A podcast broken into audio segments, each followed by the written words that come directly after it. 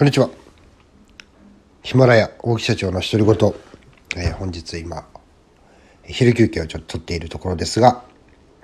3回目の配信をしていきたいと思います。えー、社長シリーズ、社長ってなんだシリーズ、ちょっと外れまして、えー、私のですね、こんな方法で、え自己管理を徹底するようになったという話をですね、ちょっとさせていただきたいなと。まあ、ちょっとね、昔の上司と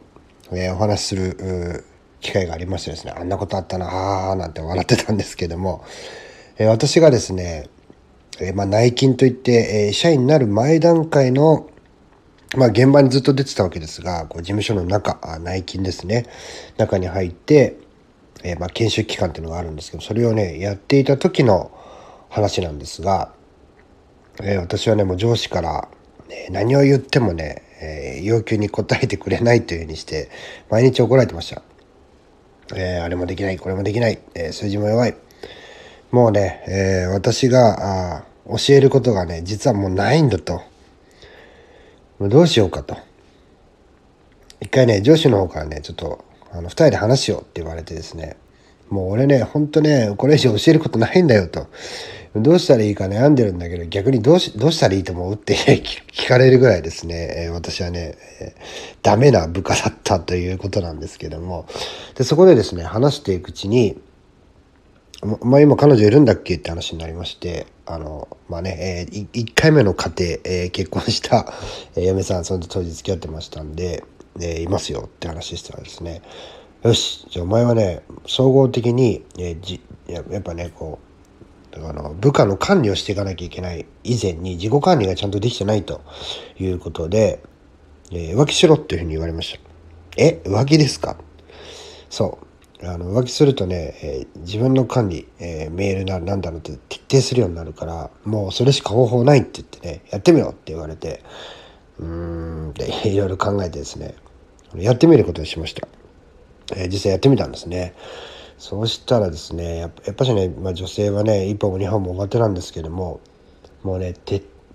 極度にねあの徹底して管理する。まあ、えーと、どんな方法でとかっていうのはちょっと省きますけども、まあ、ちゃんとねこうお相手の、まあね、付き合うとかそういうレベルの話じゃなくて、まあ、ご飯を食べに行くみたいなあ程度なんですけども何にもなく終わったわけですが、えー、そのねやっぱしやり取りメールのやり取りとか、まあ、いつね返信が返ってくるか分かんないとかっていうのはね、携帯をね、風呂場まで持ってったりとかね、えー、携帯をね、バッグの中にね、ちょこちょこね、いつも全く見ない携帯を頻繁に乱したりとかね、まあそういう行動でね、あの、その当時のね、やっぱ彼女にね、えー、まあすぐバレるわけなんですけども、あ、まあね、それでね、ちょっとちゃんとこう謝ってね、いろいろ経緯を説明して、えー、まあ、丸く収まったというかね、えー、収めていただいたんですが、いやその時にですねあこういうふうにすればいいんだと。まあね自分のこうマイペースじゃなくてねこうあの例えば仕事なら仕事、えー、部下なら部下の予定とか、えー、まああ、のバイトにはシフトってものがありますんでそのシフトをねしっかりと見てとか自分の中でこういうふうにこう気にかけて見るっていうのをやらされるんじゃなくそういう環境に、えー、していけばねこれは解決するんだなってなんかねちょっとね、えー、まあ、ちょっとその反するような行動ではありますけどもそこから学んでですね、え、仕事に生かしたっていうようなことがありましてまあその時のちょっとね話をして「お前本当にねやるとは思わなかったよ本当バカだよな」みたいな感じで え言われた話をですねふと思い出したので。えー、自己管理をするために浮気をしてみたというですねこれもう何日212ぐらいだったかな ぐらいの話なんですけども、えー、そういうふうにしてですね、まあ、相手はね何と思ってないんですけどね僕だけがねあちょっとこメール返ってきたらまずいなとかね、えー、勝手に思ってですねもう普段やらなかったようなね、え過剰な管理っていうのをねえしていたという話をねちょっとさせていただきたいと思います。まあね何が言いたいかと言いますとえー、胃の中の数ですね、えー、自分がこれが正しいと、えー、こんな方法取らなくてもいいんですけども、自分がこれ正しいと思ってることがね、ちょっとね、違うことをやってみると、その概念がね、100%もしくは120%崩されて、新しいね、